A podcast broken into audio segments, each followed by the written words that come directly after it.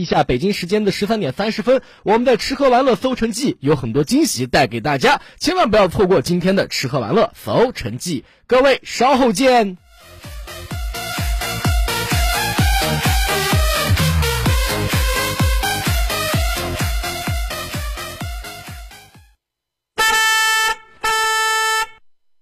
北京时间十三点整。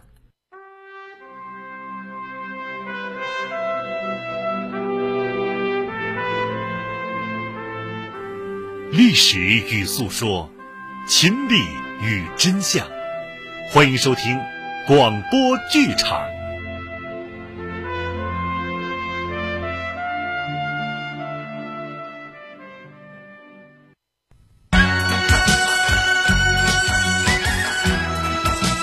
新疆人的幸福生活从一碗攒劲的黄面烤肉开始。一碗攒劲的黄面烤肉要从江麦儿开始。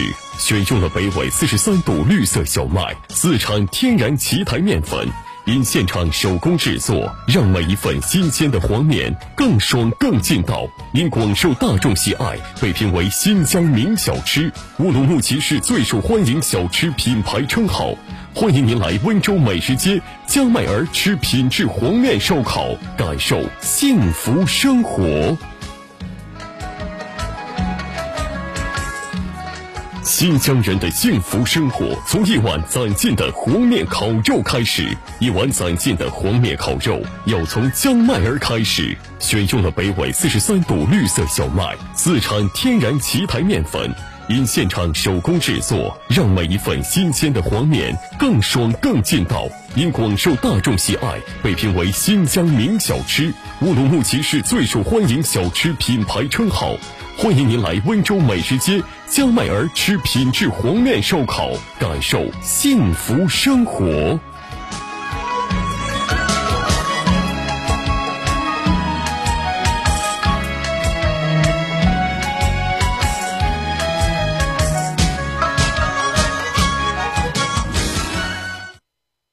贺龙全传》二百四十九回，书接着前文。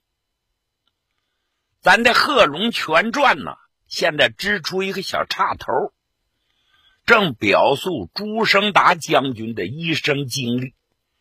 因为朱生达这一生戎马生涯可亲可敬啊，咱必须从头到尾把它介绍完，而后再归入《贺龙全传》。说白了，其实是一码事。咱们接着前文说。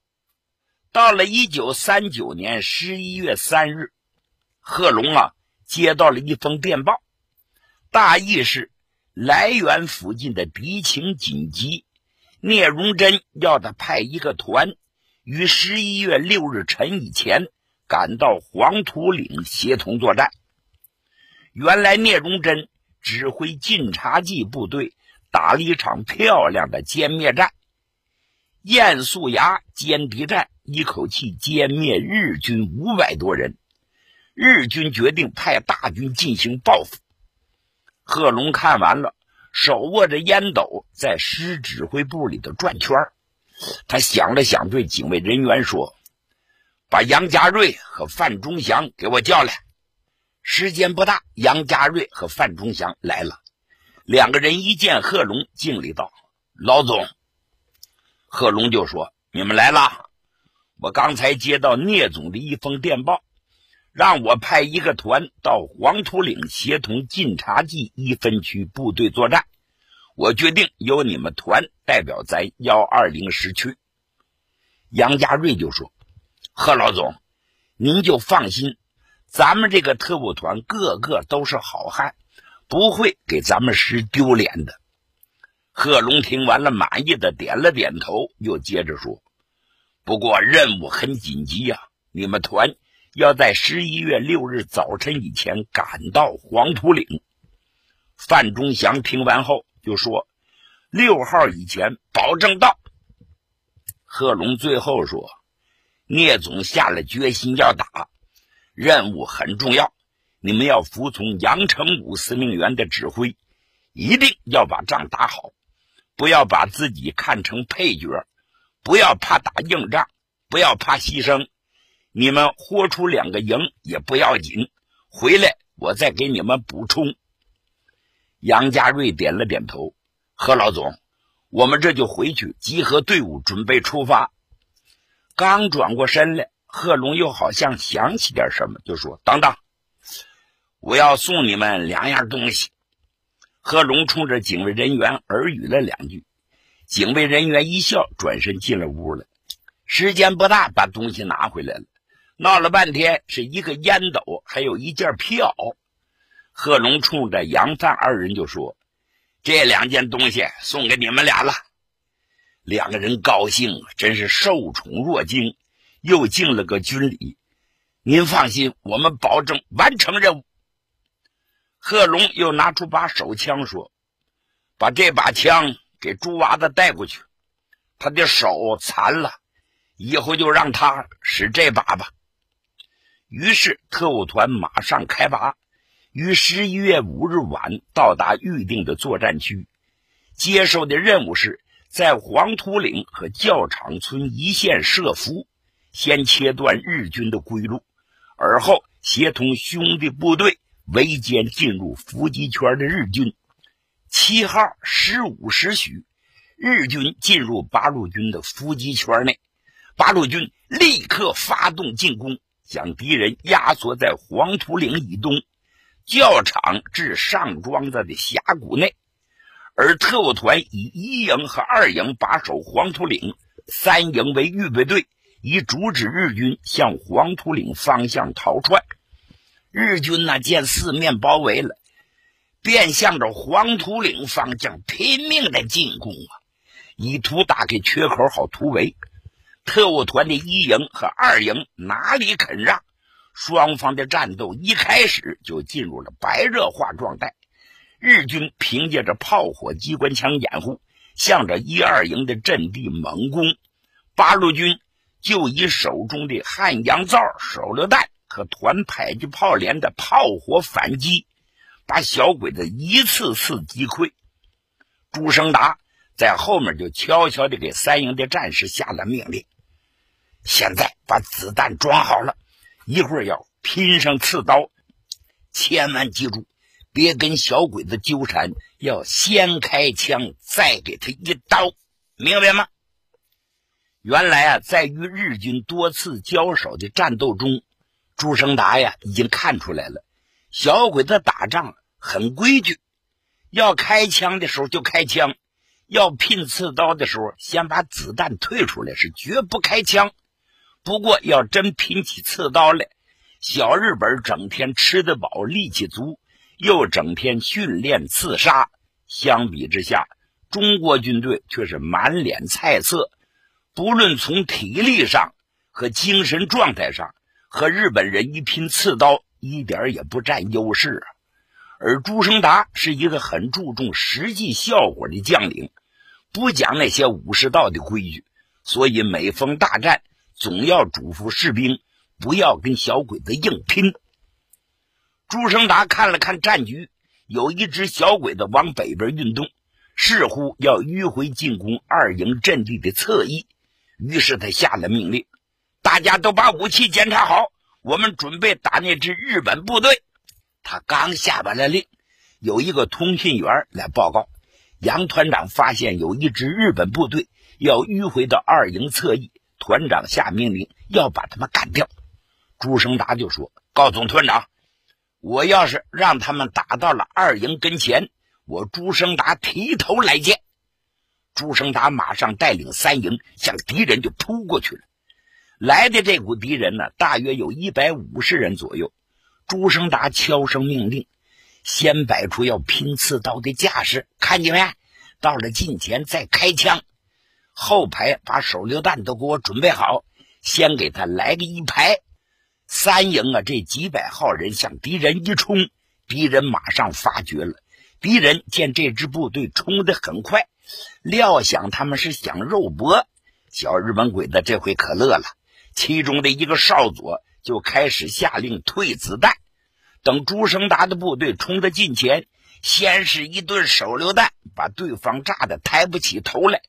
朱生达往前冲了一步，抬手就把附近的两个鬼子脑袋打开了花，啪啪！心说贺老总给我的这枪真顶用啊，这枪太好使唤了。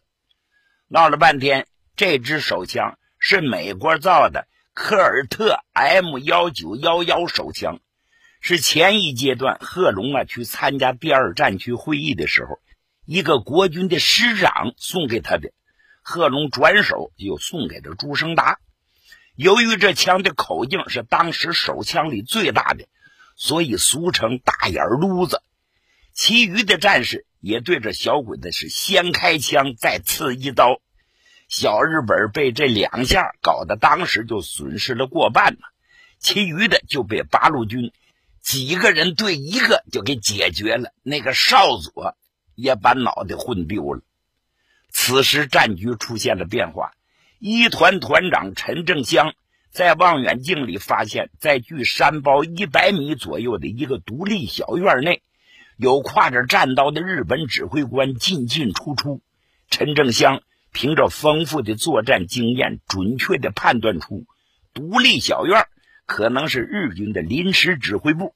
他当机立断，请求炮兵连增援。不多时。四发迫击炮弹呼啸着，就飞向了那个独立的小院。随着爆炸升起，小院里顿时是硝烟弥漫呢。一发落在院子里的炮弹，当时就把阿布归秀炸成重伤。三个小时之后毙命。名将之花是横尸黄土岭。这阿部归秀那可是日本了不起的将军，让八路军给干掉了。这一下，小日本的士气受到了相当大的打击。为了能够成功突围，他便集中了大批的部队向特务团阵地猛攻。杨家瑞一看，小日本这是疯了心了，于是他下令，特务团全体成员要不惜一切代价堵住敌人的逃路。朱生达的三营也扑到了阵地上，双方展开了拉锯战。天空中也出现了小日本的飞机，特务团急忙组织机枪，组成了防空火力网。你看高了打不着，你往下俯冲的时候就用机枪射击。全体成员是至死不退呀！日军一连组织了九次冲锋，均被特务团击退。是损失惨重啊！此时又有一个通信员来到特务团的阵地上，找到团长杨家瑞就说：“团长，聂总命令你们撤退。”杨家瑞听完就一愣：“为什么？”通信员又说：“现在敌人的援军离咱们只有三十里了，为了避免更大的损失，聂总命令你们撤退。”杨家瑞听罢，大喊一声。一营掩护，二营、三营撤。这场举世闻名的黄土岭战斗，击毙了敌阿部归秀中将以及下边的八百多人。阿部归秀是抗日战争中被击毙的职务最高的日军指挥官。当时，日军华北方面军司令官多田骏中将对阿部归秀阵亡的感言是。名将之花凋谢在太行山上啊！谁说中国军队不能作战？那真要急了眼打起来了，小日本子白给呀！到了一九四零年的春天，日军对八路军的新一轮春季扫荡又开始了。其中，日军有一点二万人，从北、南、西三个方面分六路出动。妄图把八路军的幺二零师给困死。贺龙在师部里死死地盯着地图，从图上看，蓝色箭头代表着日军攻势的锋芒毕露，和西边的两支部队中间有个不到五公里的缺口，而一支红箭头向着这个缺口直插过去。看来能不能打破这次围剿？最重要的就是这支红箭头的成败了。这支红箭头正是幺二零师的特务团，他们的目标是敌人的重点补给站蓝县。这次师长贺龙给他们的任务就是要不惜一切代价从敌人中间穿过去，解放蓝县这个敌人的补给站，粉碎敌人的围剿。特务团也不负重托，长途奔袭一百多公里呀，奇袭蓝县。蓝县本驻有日伪军七百多人。这回围剿调走一半，剩余的也放松了警惕。他们怎么也没想到八路军会打到这儿来。白天，朱生达先派一部分人扮作老百姓混进县城，他们负责调查路径和做内应。入夜，朱生达率部攻城，里面的日伪军是猝不及防，损失不少，最后退出蓝县。特务团占领了蓝县之后，为防止敌人反扑，马上布置防守。朱生达的三营驻守县城，虽说是驻守县城，工作一点都不轻松啊！他们要发动群众，更要防止潜伏敌人的破坏。朱生达的工作很繁重。单说这天，他在街上巡视，抬头一看呢。在路边，大概有一个十四五岁的小女孩，穿的衣服非常破烂，正蹲在街边在那哭呢。朱生达一见就动了恻隐的心了，上前从马上跳下来就问：“小朋友，你为什么哭啊？”那个小女孩一看这个人长得明显和一般的战士不同，虽然料显清瘦，但是眼神坚定。佩戴着小手枪，左手的袖子比右手的长，看不见他的左手。腰间的配枪也显得与众不同。这小女孩抹了抹眼泪，就对他说：“我我想参加八路军，可你们招兵的人不收我。”朱生达一听也犯了难了。虽然现在八路军要扩充队伍，但是别说朱生达的第三营。就是整个特务团也没有一个女的，何况这又是个小女孩啊，更没有地方安排了。他面有难色地说：“小同志啊，你的精神值得表扬，但是我们也没有地方安排你呀。”这小女孩一边哭一边说：“首长，你们必须收我，我叔叔就在你们八路军里当侦察员。”八路军要是不收我，我就真没有地方去了。我爸爸在我九岁的时候被国民党给抓走了，就再也没回来。我妈妈养不了我，就把我送给了我伯父。鬼子来了以后，叔叔在侦察敌情的时候也牺牲了，我伯父也病死了。他临死前告诉我要参加八路军，我现在无家可归，无路可走。首长，让我参军吧，我保证不给八路军拖后腿，收下我。朱生达听完了，心里头很难受啊，心说这小女孩的情况，不是和我自己当初参军的时候很像吗？他想了想，就说：“哎，好吧，你叫什么名字？我叫杨佩香，啊，不，我改名了。”我叫杨志坚，好名字，意志很坚定。跟我来吧。朱生达呀，就把这个女孩带到了营部。他写了一封信，交给通信员，就说：“小李啊，你带着这个小同志去找贺老总，把我这封信交给他，让贺老总给他安排个地方。”通信员拿着信，带着杨志坚去了幺二零师师部。贺龙接到信。越弼把杨志坚就分配到被服厂工作。朱生达哪里知道，就这个小女孩后来竟成了他的妻子啊！一九四零年，日本内阁出现了变化，近卫文磨组阁。这个近卫文磨可是个非常阴险的家伙，他一上台就对国统区发起了大规模的军事行动。并对重庆进行轰炸，以诱降蒋介石。为了克服投降危险，鼓舞人民的抗日信心，在夏秋之际，八路军在华北发动了百团大战。各位啊，您听说过没？这可是震惊中外的一次大战呢。对于特务团来说，任务就是活动在太原以南地区的破路袭敌，而此地的汾阳公路是太原附近敌人的一条生命线，要是破坏了它，敌人的物资运输就会少了一条动脉，所以汾阳公路就成了特务团袭击的重中之重。段家岭一带地势比较复杂，比较适合打游击。这里离北边的李家村十公里，离南边的韩家铺十五公里。日军的宝贝汾阳公路就从段家岭底下经过。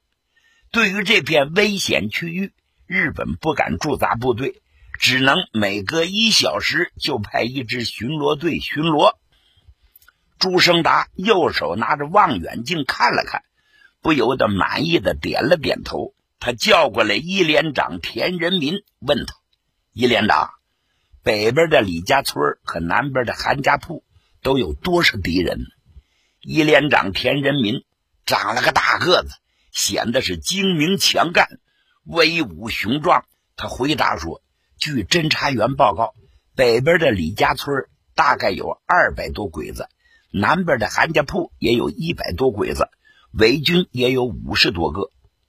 朱生达马上又把二连长和三连长叫过来，对他们俩说：“今天咱们先在段家岭下手，把汾阳公路给破坏了。一连长，你率领一连负责南北两边的警戒；二连长，你负责率领部队破坏公路，是越快越好；三连长。”一连、二连一有动作，鬼子准来救援，你就带着三连做预备队。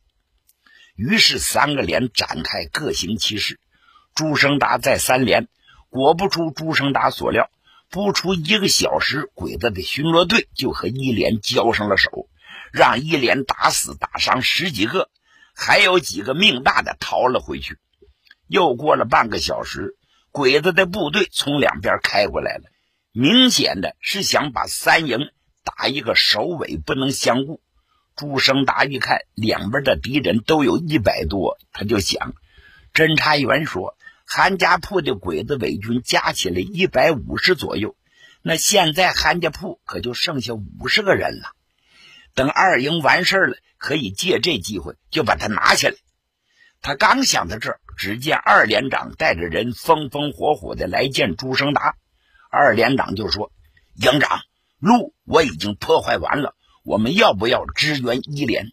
不用。通信员，你去通知一连长，让他们散开和敌人打游击，不惜一切代价把敌人给我拖住。一会儿我们去接应。”三连长就问：“那我们现在去干什么呢？”敌人大部分都出动了。韩家铺空虚，咱们把他打下来，再兜着日本鬼子的屁股打。朱生达带着两个连急行军奔了韩家铺子。这些伪军呢，本来就没有什么战斗力，欺负老百姓行，但是枪声一响，他们就乱作了一团，只恨爹妈少生两条腿呀，全跑了。朱生达没敢怠慢，马上集合部队，留下一个排，整理战利品。剩下的又是一通急行军，兜着日本鬼子的屁股就打过去了。再说那些日军，正因为一连分散开打游击战而苦恼，这回屁股后面又来了一批八路，调回头来打这些八路吧。结果屁股后面枪声又响了，没办法，只能撤退。朱生达的第三营一通猛追猛打，消灭了一百多人。正好整理战利品的一个排也回来了，第三营是圆满的完成了任务而撤退。百团大战之后，朱生达奉命到晋西北党校学习了半年，回到特务团后，被任命为特务团的副参谋长。一九四一年十一月，日军开始实行第三期治安强化运动。对根据地大规模进犯，在占领的村庄实行惨无人道的“三光”政策，晋绥军区马上调动特务团等部队是进行反击。对于特务团来说，威胁最大的就是进占方山地区的日军了。方山位于晋绥军区西面，在八路军大部队反击的时候，方山的日军可以直接威胁大部队的侧面。看来呀，又是一场艰苦的大战。